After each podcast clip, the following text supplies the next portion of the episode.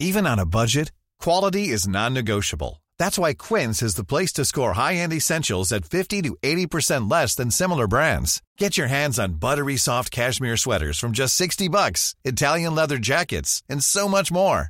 And the best part about Quince, they exclusively partner with factories committed to safe, ethical, and responsible manufacturing. Elevate your style without the elevated price tag with Quince. Go to quince.com slash upgrade for free shipping and 365-day returns.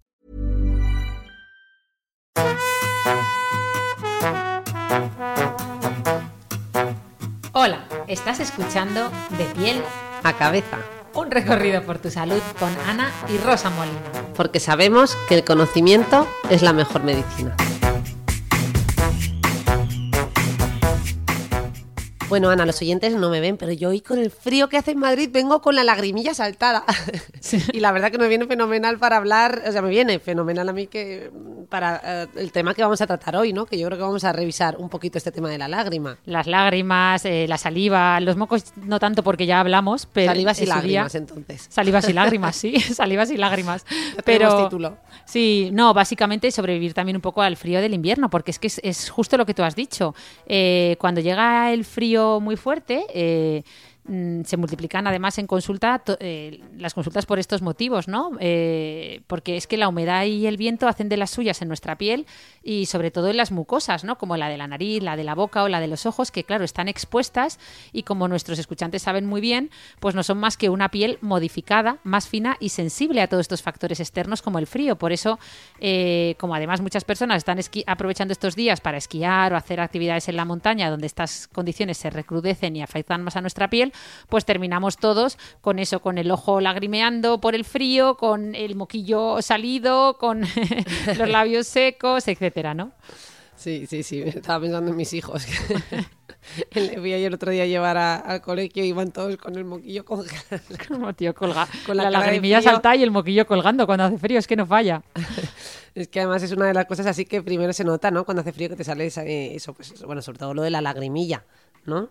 Así que, bueno, no sé si nos quieres contar un poquito, o sea, por qué salen estas, la, bueno, eso, por qué salen y, qué, qué, función tienen, ¿no?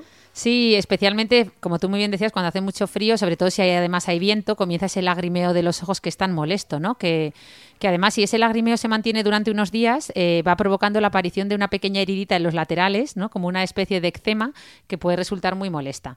Entonces, como hemos dicho, el frío cuando va acompañado de viento, mm, digamos que afecta a la conjuntiva, que es como ese epitelio que recubre el globo ocular, es como una mucosa muy fina y hace que ésta se seque y se irrite. Pero a diferencia de la piel del cuerpo, que cuando se seca, o sea, cuando se irrita, digamos que se seca, ¿no? Se pone roja, pica y como, como se cuartea, pues eh, en el, este epitelio que recubre el ojo pasa lo contrario. Los ojos tienen un mecanismo de defensa innato y peculiar para, para actuar cuando se secan, o sea, cuando se inflaman, que es mm, producir lágrimas. Es un mecanismo de rehidratarse ¿no? y de protegerse.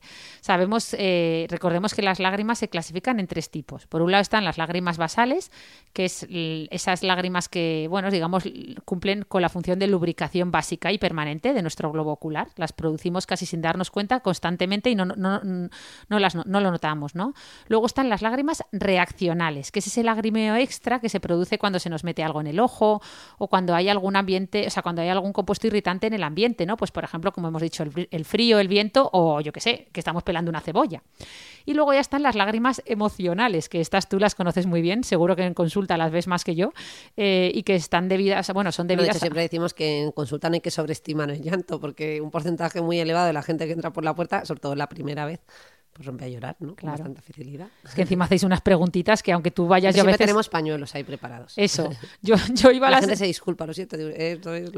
vamos, es que lo habitual es que la gente ocurra esto. Yo me acuerdo de ir a terapia y, diciendo, hoy no lloro, hoy no lloro, hoy no lloro. Pero nada más entrar, la, veías que la psicóloga te había puesto ahí el, la cajita de pañuelos al lado y es que en cuanto te hace la segunda pregunta ya rompes a llorar. Pero es que la culpa es vuestra. La culpa es vuestra por las preguntas que hacéis.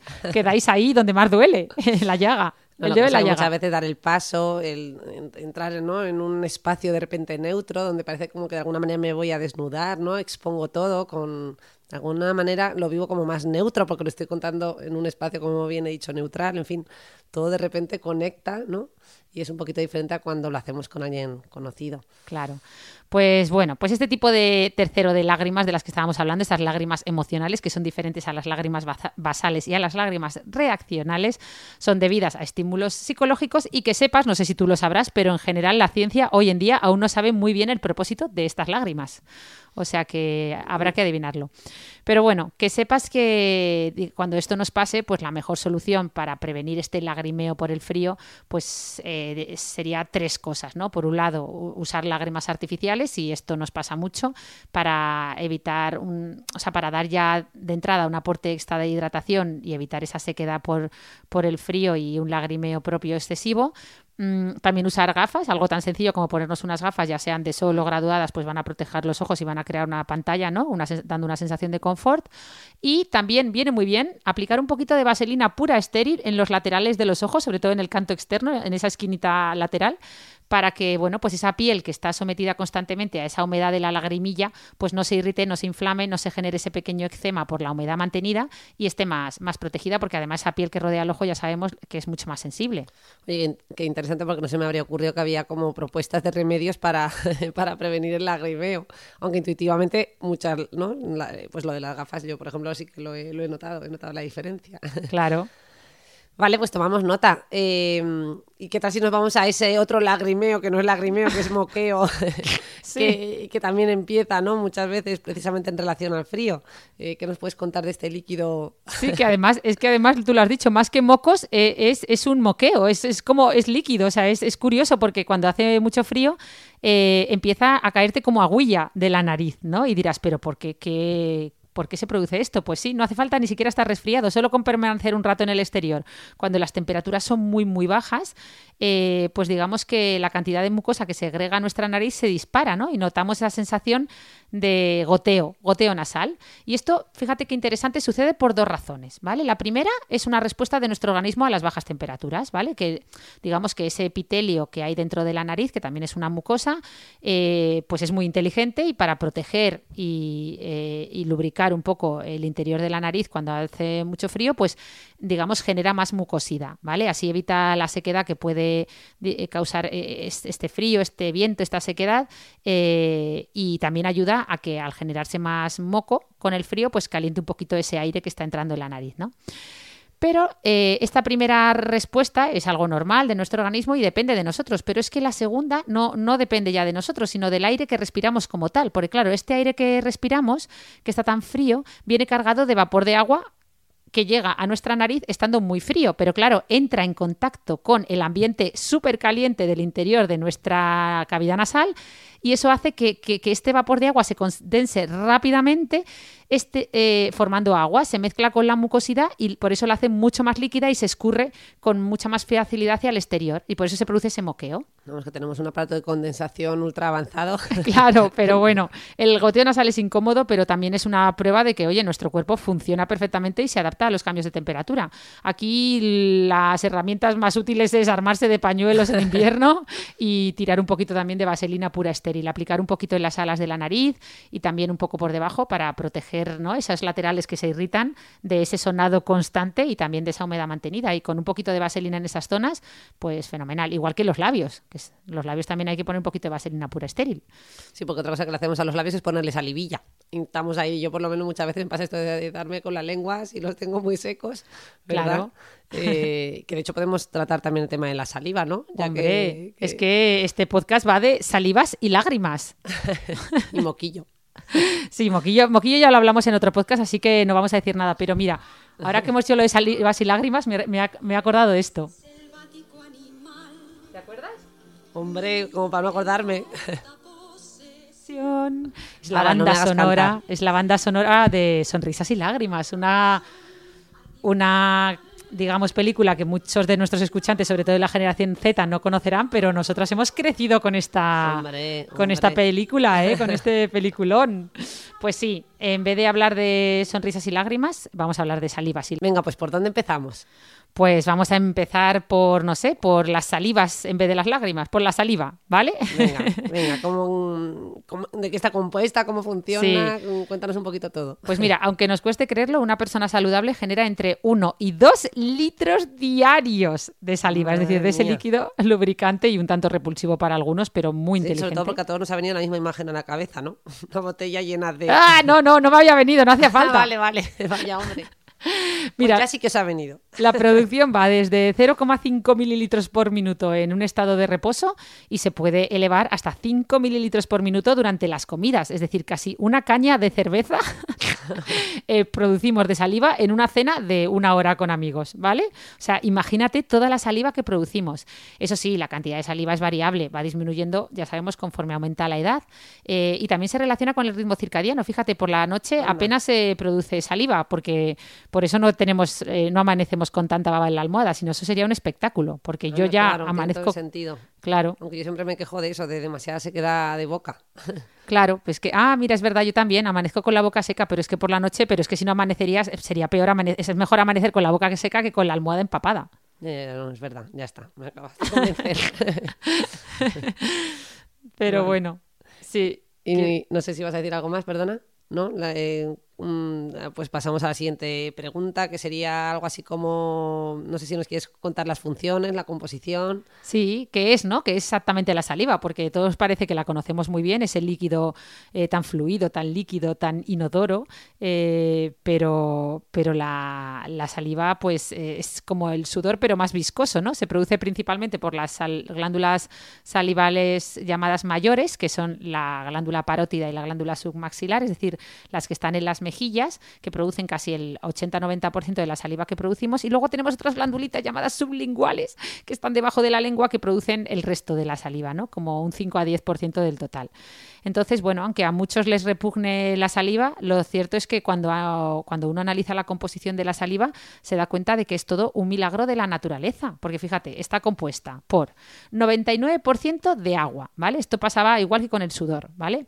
Y esto es lo que hace todo este agua que produce la saliva, es lo que nos ayuda a disolver los alimentos y también a que podamos percibir su sabor a través del sentido del gusto. Recordad que todo aquello que no es soluble en saliva no lo, no lo podemos eh, percibir. Por eso si tú te pones una roca, una piedra en la lengua, eh, no te sabe a nada, porque no podemos disolver esa piedra en saliva, ¿no? ¿Qué más tiene la saliva además de agua? Que es prácticamente todo agua. Pues tiene también un poquito de calcio y de bicarbonato. Para esto sobre todo es para los dientes, ¿no? Para, y también para neutralizar el pH de los alimentos muy ácidos. También tiene moco, o, o más científicamente mucina, que es lo que hace que sea un poquito más viscosa que el sudor. Y así le da funciones como lubricantes. Por eso ese bolo alimenticio, si por ejemplo has comido patatas fritas crujientes o pan, pues hace que pueda pasar por todo tu tubo digestivo sin dañarlo o arañar las paredes ¿no? del esófago, por ejemplo, al tragar, porque esa, ese moco, esa mucina que pues lubrica ¿no? ese, ese bolo alimenticio. También tiene enzimas, ya sabéis que... Es importante que aquí las personas ¿no? que, que tienen o han tenido síntomas de ansiedad, eh, bueno, con el mismo estrés se puede notar, ¿no? Cómo se nos seca mucho más la boca y la gente describe muchas veces estas dificultades para tragar. Justo, justo. de que también hay una menor secreción, ¿no? De saliva. Qué bueno. Es verdad, es verdad. cuando estás muy nervioso, vamos, cuando tienes que dar una charla, se te seca la boca. Eh, bueno, también se te quita el hambre a la vez, pero es verdad que aunque quieras comer, es que tienes la boca que, que, que, que no puedes ni, ni, ni tragar porque no hay saliva suficiente, claro. Pues sí, también tiene enzimas como la lisocima, que lo que ayudan es con, pues eso, a digerir los alimentos y también a destruir bacterias y, como no, inmunoglobulinas y otras sustancias mm, del sistema inmunológico para protegernos de los microorganismos que, digamos, eh, tienen los alimentos, ¿no? Vale, y nos podrías decir un poquito, si quieres, ya empalmamos con el tema de las funciones. Ah, es verdad, si me habías preguntado por las funciones, pues sí, eh, digamos que más o menos lo hemos ido diciendo, pero en casi todos los seres humanos y los mamíferos, pues la saliva sirve, pues como hemos dicho, para, tiene sobre todo, sobre todo, sobre todo, una función digestiva y gustativa, es decir, para un poco, es, la saliva es eh, el inicio de nuestro órgano digestivo, ¿no? Es lo que inicia la digestión y lo que permite la degustación, es lo que permite que esas moléculas sápidas responsables del sabor pues estimulen a las papilas gustativas de la lengua. Sin saliva no hay sabor. Todo lo que sea soluble, o sea, todo lo que no sea soluble no sabe a nada, ya lo hemos dicho. Esto que yo te estaba oyendo digo, jo, me recuerda cuando lo estudiábamos en la carrera de medicina, ¿no? Que como, uff, eh, pero lo cierto es que hasta que no te falta o no tienes problemas relacionados con esto, no te das cuenta de lo importante que es y cuánto nos puede llegar a afectar en nuestro día a día. Es que no te lo puedes imaginar. Cuatro o cinco veces al día. Claro, por eso los dermatólogos que vemos las mucositis de los pacientes oncológicos, por ejemplo, que tienen problemas eh, de este tipo, o al revés, o enfermedades eh, autoinmunes o autoinflamatorias, como el síndrome de Sjögren, por ejemplo, que en el que se produce sequedad no solo de la saliva, también de lágrimas, etcétera, pues estos pacientes tienen muchísimos problemas añadidos que, efectivamente no nos damos cuenta hasta que, hasta que nos falta, ¿no? Hasta que esto deja de funcionar bien. Porque además, otra de las funciones que tiene la saliva es lubricar, como hemos dicho, toda la cavidad oral, o sea, toda la boca y el sistema digestivo, si no sería imposible, ¿no? Eh, reblandecer pues ese trozo de pan, esa corteza del pan que está tan dura sin haberla reblandecido con saliva, o sea, te la meterías a la boca y no podrías tragártelo. O sería muy doloroso. También nos permite la expresión, la comunicación, hablar, ¿vale? Para poder articular bien el lenguaje y las palabras necesitamos saliva, ¿vale? Para que la lengua pues resbale por el paladar de la forma en la que queremos eh, emitir los sonidos, ¿no? También es súper importante para la cicatrización, ¿vale? Eh, y, o sea, de, las lesiones que, haya en el interior de la boca y también para, la mineralización del esmalte de los dientes, ¿vale? Porque tiene una capacidad, como hemos dicho, tamponadora y neutralizadora del pH de los alimentos, ¿no? Y luego, obviamente, para mantenernos eh, hidratados, ¿no? por ejemplo, cuando, cuando disminuye la producción de saliva por deshidratación, pues eh, esto hace que se envíe automáticamente un mensaje de alarma al sistema nervioso central para que produzca la sensación de sed y tomemos más agua, cosa que voy a mm. hacer yo ahora mismo porque noto la boca un poco seca de tanto hablar. Yo te iba a decir que yo estaba salivando de, de todo lo que había visto en tu cocina cuando entré a casa.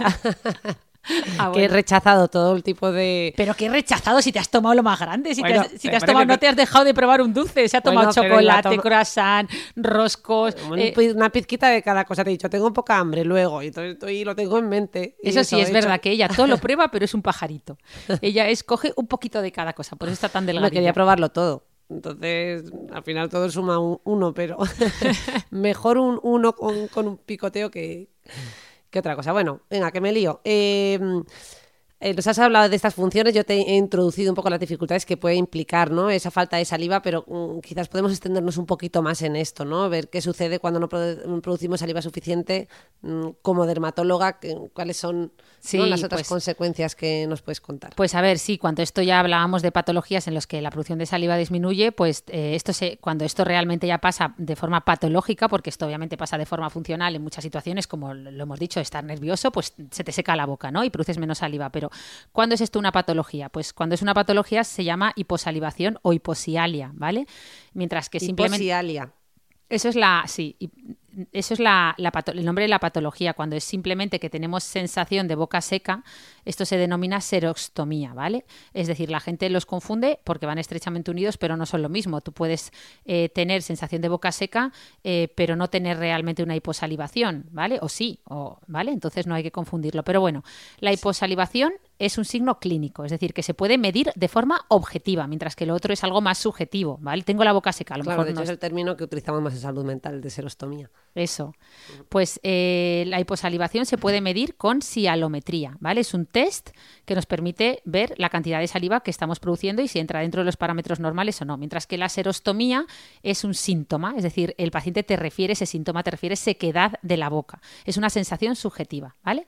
Pero bueno, al final eh, una baja producción de saliva, eh, pues eso, puede tener repercusiones importantes porque podemos sufrir desde caries hasta enfermedades de las encías, halitosis, es decir, mal aliento, ¿no? Y, puede traer varios problemas. Y en general, pues se debe a varios factores. ¿Qué factores pueden hacer que produzcamos menos saliva? Pues mira, no beber suficientes líquidos, esto es de cajón, pero es que a veces hay gente que es que apenas bebe agua a lo largo del día, ¿vale? O consumir mucho tabaco y mucho alcohol. Ya sabéis que ambos eh, influyen en que produzcamos menos saliva. También una ¿Tabaco, dieta... alcohol y cafeína? Y cafeína seguro que también. No lo tenía aquí apuntado, pero estoy segura de que también. No, no sé, ¿eh? no lo he dicho porque... Sí, sí, seguro que la cafeína también, porque al final tiene que influir. Pero bueno, una dieta eh, con un exceso de hidratos de carbono y un déficit de frutas y verduras, pues también tiene impacto en la saliva que producimos. El estrés y la ansiedad, ya lo hemos dicho, eh, impactan en todo nuestro sistema nervioso central y este impacto pues altera el funcionamiento de las glándulas de todo el cuerpo, incluidas las salivales el consumo de algunos fármacos, como los antihipertensivos o los diuréticos, la diabetes y otras enfermedades, como decíamos antes, como el síndrome de Sjögren, o las intervenciones quirúrgicas, pues que por desgracia pues provoquen un daño ¿no? a estas glándulas sudoríparas o a sus conductos. Esto a veces nos pasa cuando operamos tumores cerca de la parótida, etcétera, tumores en la piel de la mejilla, pero bueno, cada vez es menos frecuente porque lo tenemos en cuenta y remedios para esto, porque entiendo, ¿no? Hemos hablado, por ejemplo, de la, de la lágrima artificial, pero entiendo que no vamos a poner saliva artificial. Eh, ¿Cuáles son las... Eh, ¿Qué ibas a decir? Que, sí, que sí, que, claro, que ponemos saliva ¿Ah, artificial. ¿Cómo, ah, ¿No sabías que existía la saliva artificial? Pues no saliva como tal, no hubiera dicho. Pues claro, ah, será algún tipo de humectante, ¿no? Que le llamaréis o cómo. Claro, no, no, no, no. O sea, mira, para si tenemos este problema de que no producimos mm. suficiente saliva o tenemos sensación de boca seca, pues lo, que lo primero es eh, investigar, o sea, cómo podemos solucionarlo. Primero investigar por qué se produce esto, ¿vale? Ver si estamos tomando alguna medicación de la que hemos dicho, pues mm, eh, controlar el estrés, etcétera. Luego tenemos agentes humectantes o sustitutivos salivales, que es como pues eso, es como saliva artificial, básicamente es beber pequeños sorbos de agua y usar productos que, que ayudan en la, en la producción de saliva. de agua con algún producto, alguna sustancia, ¿no? claro, son sustancias, o sea, suelen ser sustancias que promueven la secreción salival. Se conocen, o sea, se llaman sialogogos. Ah, qué bueno. Porque yo a veces recomiendo, ya sabéis que muchos de nuestros fármacos eh, pueden producir, a veces se queda de boca y a veces recomendamos, si, oye, nos ha ido muy bien el fármaco que por algún motivo no podemos cambiarle, es un efecto, es el único efecto secundario y es más o menos leve, recomendamos lo de las gotitas de de limón en, en, agua. Sí, eso también, eso también está, eso también está bien, pero eso es, más natural, que ya veo que te gusta lo natural, pero igual que insistir en una correcta higiene oral, usando el cepillo dental, la seda, eh, los colutorios, eh, pero esto es más eh, fármacos que podemos comprar en la farmacia que pueden ser eh, aplicados en forma de colutorio o tomados de, por boca y que se llaman sialogogos y que lo que hacen es promover la secreción de saliva, es decir, hacen que, nuestra, que produzcamos más saliva. Y luego están los sustitutos salivales, que son como saliva artificial, igual que las lágrimas artificiales, ¿vale? O sea, ambos los podemos usar y luego tus, tus remedios estos que les cuentas a tus pacientes del limón, que, que también está bien como si Ahora le llamaré sialogogo, que me ha encantado el término. Claro, son los gogos de la saliva se ponen a bailar en tu boca y hacen que produzcas saliva. Y además utilizar el, el, término de hiposialia eh, en vez de hiposalivación, que me ha encantado también, la, verdad es que no lo recordaba, vamos. Estoy aprendiendo un montón. Vale, em, pero bueno, ¿y qué ocurre si, si nos sucede lo contrario? Es decir, exceso de saliva. Pues sí, esto también tiene nombre. Esto se llama sialorrea, es decir, como que la saliva chorrea. ¿Vale? Eh, ya veis que el término, el prefijo sialo lo utilizamos como pues para, hablar de la saliva, ¿no? Como se nota que la doctora Molina es profesora, es docente y le va dando las reglas mnemotécnicas a sus alumnos y ahora os las da aquí a todos los oyentes. Pues sí, esta, esta hipersalivación suele estar producida por, normalmente por alguna enfermedad de tipo neurológico, ¿no? También por la toma de algunos fármacos o por anomalías de la cavidad oral, ¿no? Pues por ejemplo la boca no no cierra bien porque te han puesto un aparato en el dentista y entonces se te cae la baba, ¿no? También es muy, muy frecuente en embarazadas durante el primer trimestre del embarazo y, bueno, al final es que, es que es de cajón, es decir, que se acumule más saliva en la boca puede tener dos causas, o bien que produzcas más saliva de la cuenta o bien que, tengas dificultades para tragar esa propia saliva que generas, ¿no? Eh, aunque sea una producción normal. Y eso es lo que da lugar al babeo continuo, ¿no? Como sucede en enfermedades como eh, la esclerosis lateral miotrófica, el Parkinson, eh, y bueno, luego obviamente hay comidas eh, más ácidas que generan más saliva, mientras que, como hemos dicho, pues dormir hace justo lo contrario, ¿no? Producimos menos. Entonces, bueno, pues es simplemente... Eh, bueno. A lot can happen in the next three years. Like a chatbot may be your new best friend. But what won't change? Needing health insurance. United Healthcare Tri Term Medical Plans are available for these changing times. Underwritten by Golden Rule Insurance Company, they offer budget-friendly, flexible coverage for people who are in between jobs or missed open enrollment. The plans last nearly three years in some states, with access to a nationwide network of doctors and hospitals. So for whatever tomorrow brings, United Healthcare Tri-Term Medical Plans may be for you. Learn more at uh1.com. I'm Sandra, and I'm just the professional your small business was looking for. But you didn't hire me because you didn't use LinkedIn jobs. LinkedIn has professionals you can't find anywhere else, including those who aren't actively looking for a new job but might be open to the perfect role, like me. In a given month, over 70% of LinkedIn users don't visit other leading job sites. So if you're not looking on LinkedIn, you'll miss out on great candidates like Sandra. Start hiring professionals like a professional. Post your free job on linkedin.com/people today. Y también por fármacos, como los que utilizamos en salud mental, algunos eh, de Sí. nuestros psicofármacos también produ- pueden producir esto como efecto secundario. Claro, claro. Cada vez lo vemos menos, pero se sigue observando, ¿no? Mm. Vale, ¿y qué podemos hace- hacer eh, cuando hay un exceso ¿no? de, de saliva? ¿Qué, qué nos puedes contar? Pues aquí? a ver, lo primero que debemos hacer es solucionar, o sea, antes de solucionar el problema Bueno, es ver la investigar. causa lo primero de todo, la claro. causa lo primero, o sea, ¿qué, qué está produciendo esta, esta exceso de saliva, ¿no?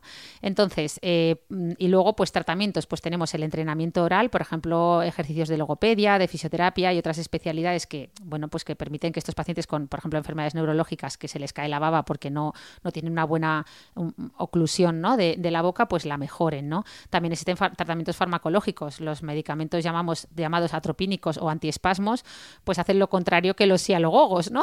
Controlan la producción de saliva, la disminuyen. Luego también tenemos eh, un tratamiento quirúrgico, podemos extraer, Esa ¿no? Algunas- pregunta de Mir, perdona, lo de los atropínicos. Por lo menos en el mío cayó. Pues podemos extraer las glándulas salivares o ligar los conductos liberadores de la saliva y luego también podemos eh, inyectar toxina botulínica que ya sabemos que disminuye la, la hipersalivación, igual que también lo hacemos con las glándulas sudoríparas, que también lo tratamos con toxina botulínica, pero bueno, su efecto ya sabéis que dura cuatro o seis meses, igual que también cuando lo ponemos en la toxina botulínica para estar más guapos en los músculos de la cara, pues dura cuatro o seis meses. Qué bueno, esto de la toxina botulínica, ¿no? Porque entiendo que será ya en casos muy extremos, ¿no? Esto será Sí, para sí. como último recurso, ¿o ¿no? Claro, sí, pues en, en determinadas patologías neurológicas eh, puede venir bien si la inyectamos y- y- y funciona. Vale, muy bien.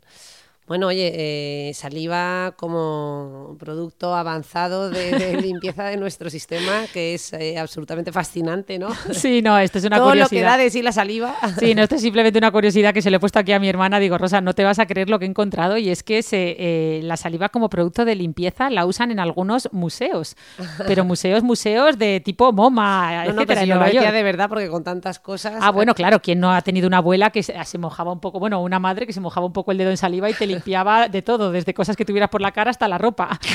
Pero estoy hablando de limpieza con saliva ya de tipo profesional. Es decir, eh, es que, eh, fíjate, en el Museo de Arte Moderno de Nueva York, por ejemplo, en el MoMA, eh, hay una artista, la artista Nina Kachadourian, perdón por la pronunciación, la pronunciación del nombre, que es la encargada de la conservación de algunas de las obras de arte más importantes del mundo. Y, y bueno, eh, y esta, esta artista descubrió que, entre otras obras, por ejemplo, el jarrón de flores de Pablo Picasso, que está en las paredes de este museo desde hace muchos años, fue limpiada utilizando saliva humana, ¿vale? Entonces, la saliva humana, pues bueno, se, se puede utilizar eh, también para, para limpiar obras de arte. Obviamente ya hoy en día no se usa tanto, pero durante muchos años, sobre todo antiguamente, pues se usaba. Eh, y bueno, si alguien se quiere transformar en gato y limpiarse con saliva, pues esto es posible porque tiene sustancias que ayudan en, en la limpieza de nuestra Vamos, piel. Pero con bueno, dos litros diarios, pues... Claro, pero en general hay alternativas mucho mejores. Era simplemente una curiosidad. Bueno, así no se nos olvida, así que siempre vienen bien. Eh, bueno, la saliva da mucho sí, Ana. Yo no sé si tienen más cosas para No, no, ya saliva, ya, se de Vamos a las salivas y lágrimas. lágrimas, nos vamos ya a las lágrimas. Vamos Eso a las lágrimas. Venga, ¿por dónde empezamos con las lágrimas? Pues mira, las lágrimas eh, son otro líquido que producimos, eh, como hemos dicho muchas veces, durante el frío, pero también, pues eso, en la función que, que se llama lagrimeo, ¿no? que la función es limpiar y lubricar el ojo. También que conste que intervienen en la óptica ocular, ¿vale? Y en el funcionamiento del globo ocular y de todas sus estructuras. Es decir, cualquier alteración de las lágrimas termina también teniendo un impacto en cómo vemos, ¿vale? Es decir, pero, pero es que además no solo eso, tienen muchas más funciones. Las lágrimas, como hemos dicho antes, es que también comunican eh, emociones, ¿no? Yo qué sé, ese final triste de una película, esa ruptura, esa cebolla cortada en juliana, ese golpe que te has pegado, ese ataque de risa con los amigos, pues todo puede desencadenar nuestras lágrimas, ¿no? Por motivos diferentes, pero aunque no seamos conscientes, pues producimos lágrimas de forma absolutamente continua a lo largo del día y al final de un año se calcula que habremos producido de media entre 60 y 100 litros de lágrimas, ya en función de los llorones que seamos, pero se dice pronto, ¿eh? 60 a 100 litros de lágrimas en un año. Qué barbaridad. Bueno, aquí nos lo has puesto anual, la saliva nos la has dicho a diario, mm, pero vamos, aún así ya es una barbaridad, está claro.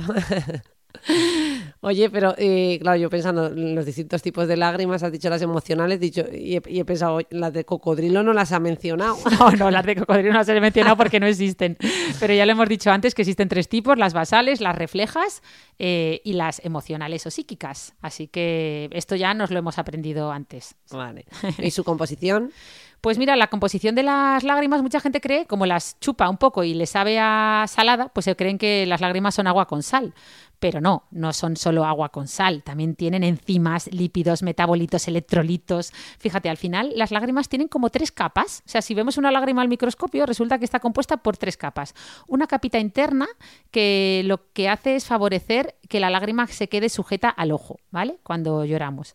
Luego tiene una capa más de, digamos, esta capa interna que hace que la lágrima se sujete al ojo es una capa más mucosa. Luego ya está una capa más acuosa, que es la intermedia, que es la más gruesa, que es la que cumple un poco las funciones de hidratación, ¿no? De protección de la córnea, etcétera. Y luego tiene una capita exterior, que es una capa más de grasa, que, que lo que hace es mantener lisa la superficie del ojo para poder ver a través de ella y evitar que estas otras capas mucosa y acuosa se evaporen. Es decir, primero tenemos un poquito de moco, luego una capa, una capita de agua y luego una capita de grasa. Esas son las lágrimas, fíjate qué mm. curioso. Y la capita de grasa final, pues no deja que las otras se evaporen. Curioso sin duda e imprescindibles, porque estamos en la misma situación que mencionábamos con la saliva, ¿no? Todo lo que puede derivar de no producir suficiente lágrima, ¿no? Efectivamente. Aquí mi amiga eh, Gerion Wonkin, oftalmóloga de origen asiático, como habéis podido intuir con este nombre, eh, es verdad que yo una época que, estuve usando lentillas y siempre me contaba, ¿sabes? Lo importante que era, esta, era usar este, estas lágrimas, ¿no? Porque sí que tenía mucha sequedad. Sí. Y, bueno, y todo lo que ella veía consecuencia de, esa falta de lágrima en Totalmente. sus pacientes.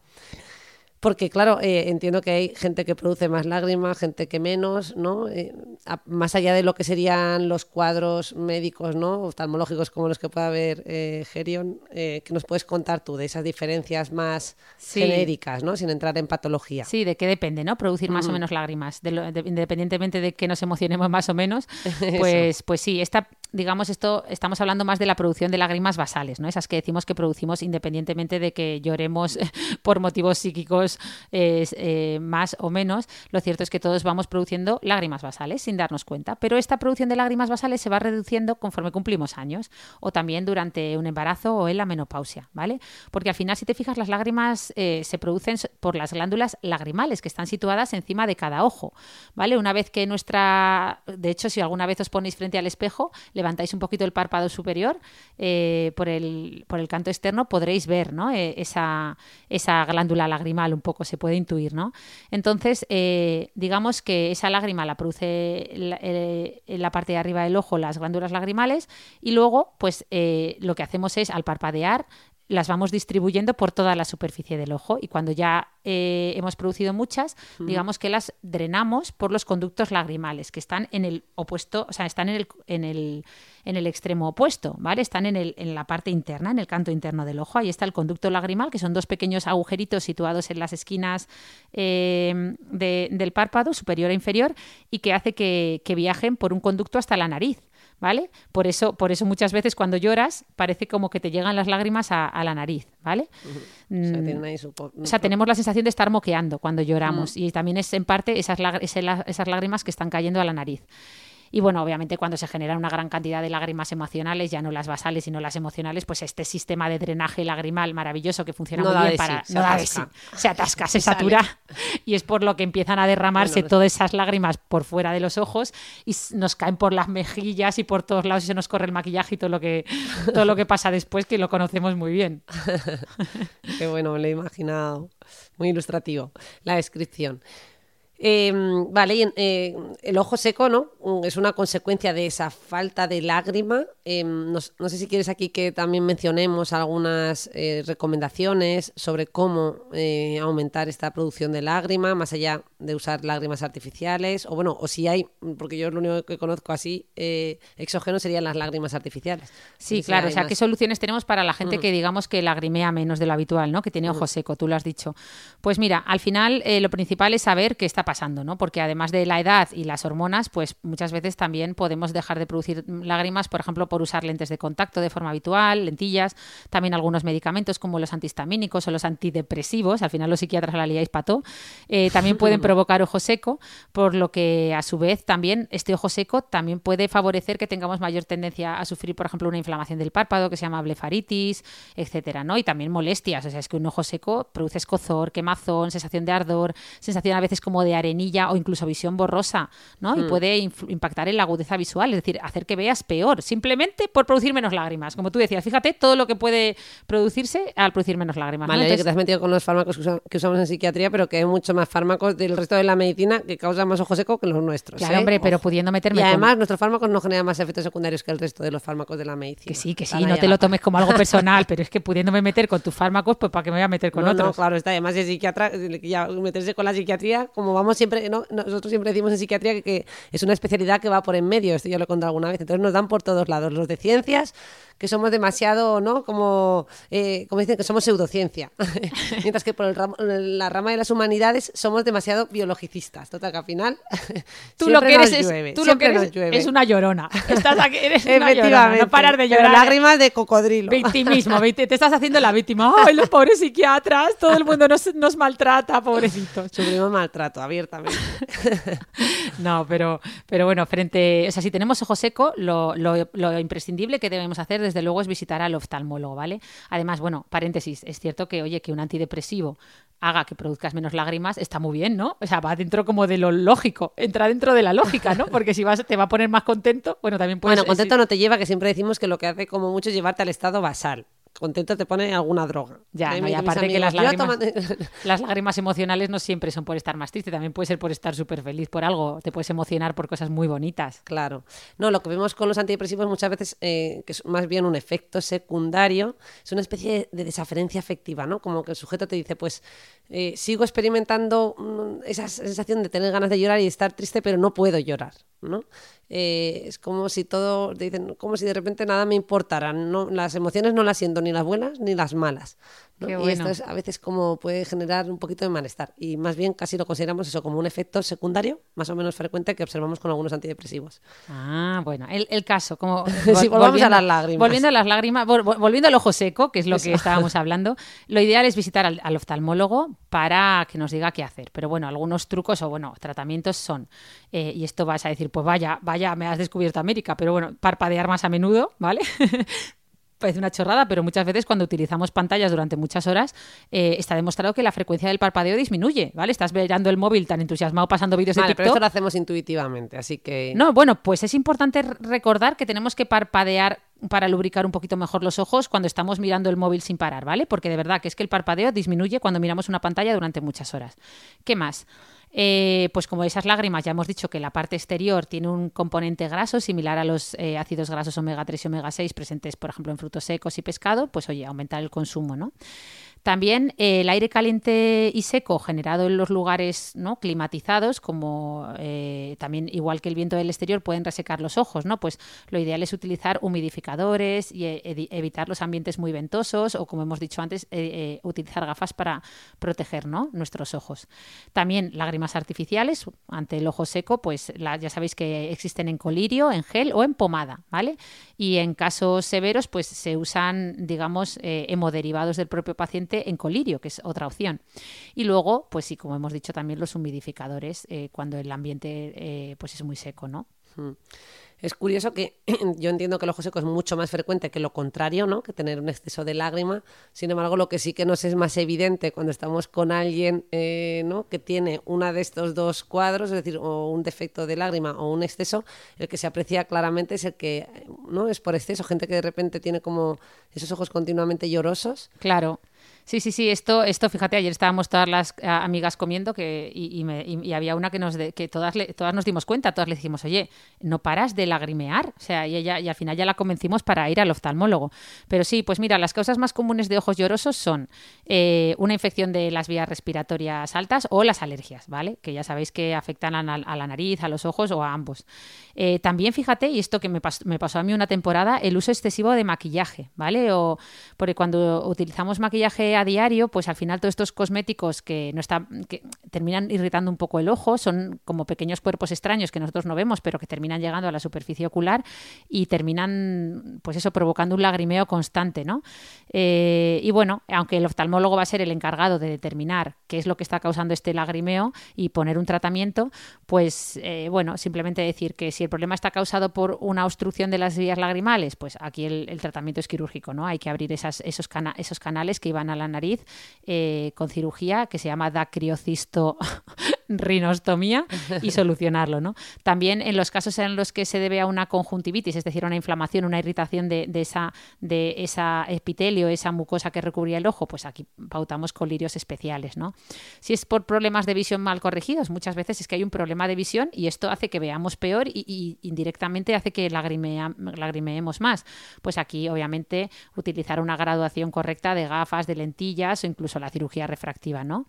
Eh, y cuando se debe a una alergia o a una irritación por alguno cosmético, pues obviamente hay que realizar pruebas de alergia y en el caso de que sea simplemente de que no haya una alergia como tal, que simplemente sea por irritación constante porque utilizamos mucho maquillaje, pues bajar un poco el, el, nivel de maquillaje que, estamos utilizando, ¿no? No maquillarnos tanto, es lo que yo hice y se solucionó. Muy bien, muy bien.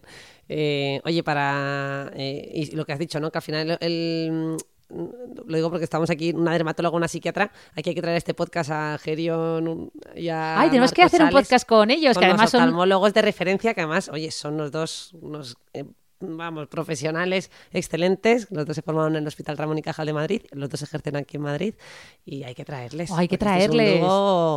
Imprescindible. que vamos a dejarles, un, bueno, lágrimas o bueno, y es que da para muchos No, lágrimas, párpados, ojeras, tenemos para preguntarles bolsas. mucho al tema también de párpados. Oculoplastia. De hecho, eh, antes el único que me decía que me operase los ojos era Marco, me decía, Ana, ese párpado, te sobra mucha piel. Sí, bueno, a mí no me quieren meter mano desde pero, hace mucho tiempo. Meter mano es que dicen que tengo el párpado caído, que me tienen que intervenir. Pues ver lo que me pasó, que hasta hace, hasta hace poco solo me lo decían ellos cuando quedábamos con ellos, pero es que ahora me lo dicen eh, por Instagram. Cada vez que grabo un story, me escriben luego tres mensajes en plan, doctora, ¿no ha pensado usted en operarse los párpados? yo, ¿no has pensado tú en meterte donde no te llaman? O sea, en no meterte donde...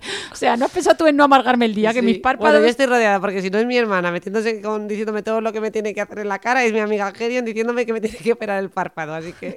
Es verdad que yo cada vez que me veo una foto, cada vez me recuerdo más a papá, porque es que ya papá lo característico es que tenía el ojo... Bueno, que nos estamos yendo por los cerros venga, sí, sí, vamos. que vamos a contar aquí venga, la historia de la genética Abuela familiar. cebolleta total. Venga, total. Venga, vamos a, vamos a acabar con... una serie de ¿qué? De, curiosidades. Venga. venga. Y ya con esto Por ejemplo, ¿lloran los animales, Rosa? Te pregunto. ¿Y los cocodrilos? Porque pues siempre dicen lo de llorar como un cocodrilo. ¿Es porque realmente lloran los cocodrilos o lloran, lloran los animales, sí o no? ¿Qué crees? No me lo sé, me has pillado. O sea, los animales sí, pero los cocodrilos... Ah, sí, ¿tú has visto animales llorar? No sé.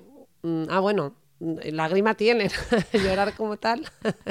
Pues mira, sí, sí, tranquila, que aunque ellos lloran más por necesidades fisiológicas que emocionales, los animales también lloran. De hecho, los animales más sensibles son los mamíferos, como los monos, ¿vale? Que claro, son nuestros antepasados, los primates, y ellos sí que derraman muchas lágrimas y además suelen quejarse con tristeza cuando son separados de sus madres, o también los elefantes, cuando se ha muerto alguno de sus integrantes, pues también lloran, ¿no?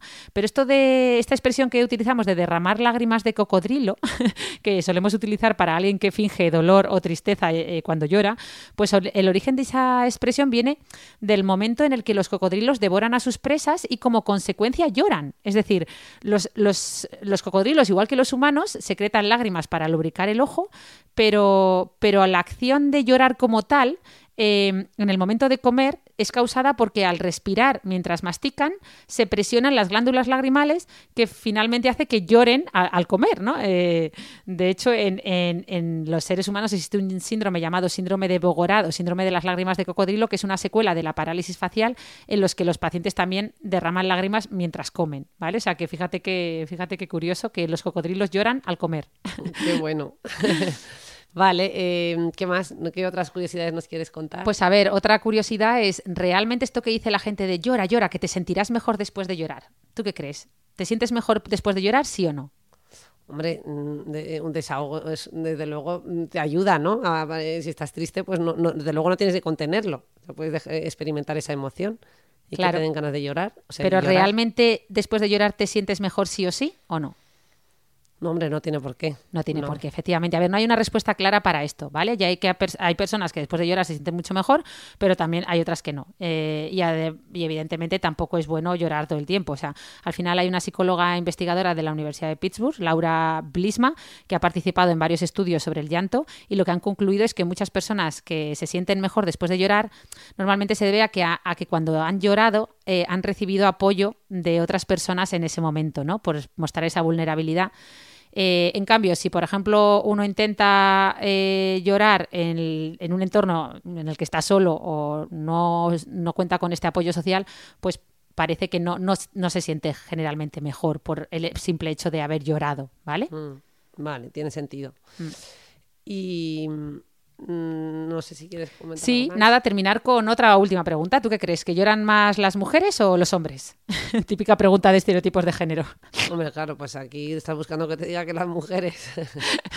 pues a ver, yo te hablo desde lo que ha visto la ciencia. La ciencia ha visto que las mujeres lloran con más frecuencia que los hombres, pero es que además esto parece tener una explicación biológica. ¿Cuál?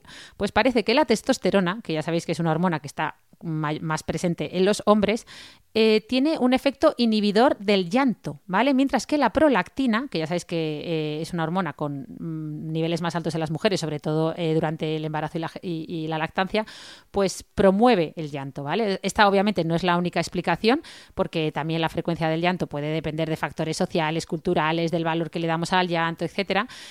por ejemplo, es probable que muchos hombres casi no lloren porque sociedad nos hemos encargado de decirles desde muy pequeños que los hombres no lloran o que llorar es de niñas, eh, cosas que gracias a Dios vamos eliminando de nuestra cultura, pero bueno, parece que sí que tiene ahí un poquito de explicación científica desde un punto de vista hormonal. Oye, pues esto sí que lo hemos aprendido nuevo y, y fascinante, ¿no? Conocerlo, qué bien. Vale, porque ya me iba a meter con el tema que ya hemos tratado en otros podcasts, ¿no? De la prevalencia de los trastornos de salud mental, sobre todo de los trastornos afectivos, como la depresión en mujeres frente a hombres, pero no conocía este, este punto, ¿no? Más biológico, así que maravilloso conocerlo. Pues nada, nos, nos echamos a... ¿Qué prefieres, secretar lágrimas o saliva? Yo creo que nos hemos ganado una buena secreción de salivita, ¿no? Eso te iba a decir, porque unas lágrimas las podemos dejar para situaciones que van a venir sí o sí. Eso, vamos a meternos una buena secreción de saliva dándonos un buen festín aquí de todos los dulcecitos que he comprado, ¿no? Eso, que nos lo hemos ganado. Eso. me lo merezco. Me lo merezco. ¿Cómo era? ¿Cuánto se producía durante una cena? Eh, eh, una la cantidad de un vaso de cerveza. Pues toma, vamos a producir un vaso de cerveza de saliva ambas. Oye, en automático y estoy salivando. Vamos a brindar con saliva por nuestros escuchantes, que los pobres han aguantado este martirio ahí al otro lado pues de los sí, micros. Eh, porque salivas y lágrimas. Era un poco. para que suelten muchas lágrimas ellos. Eso, eso. El que haya aguantado hasta el final, vamos, está llorando seguro. Oye, muchas, muchas gracias. Dejadnos vuestros comentarios si os gusta este tipo de contenido eh, y dejadnos alguna estrellita si podéis. Y hasta la próxima. Hasta la próxima. Nos vemos el próximo viernes.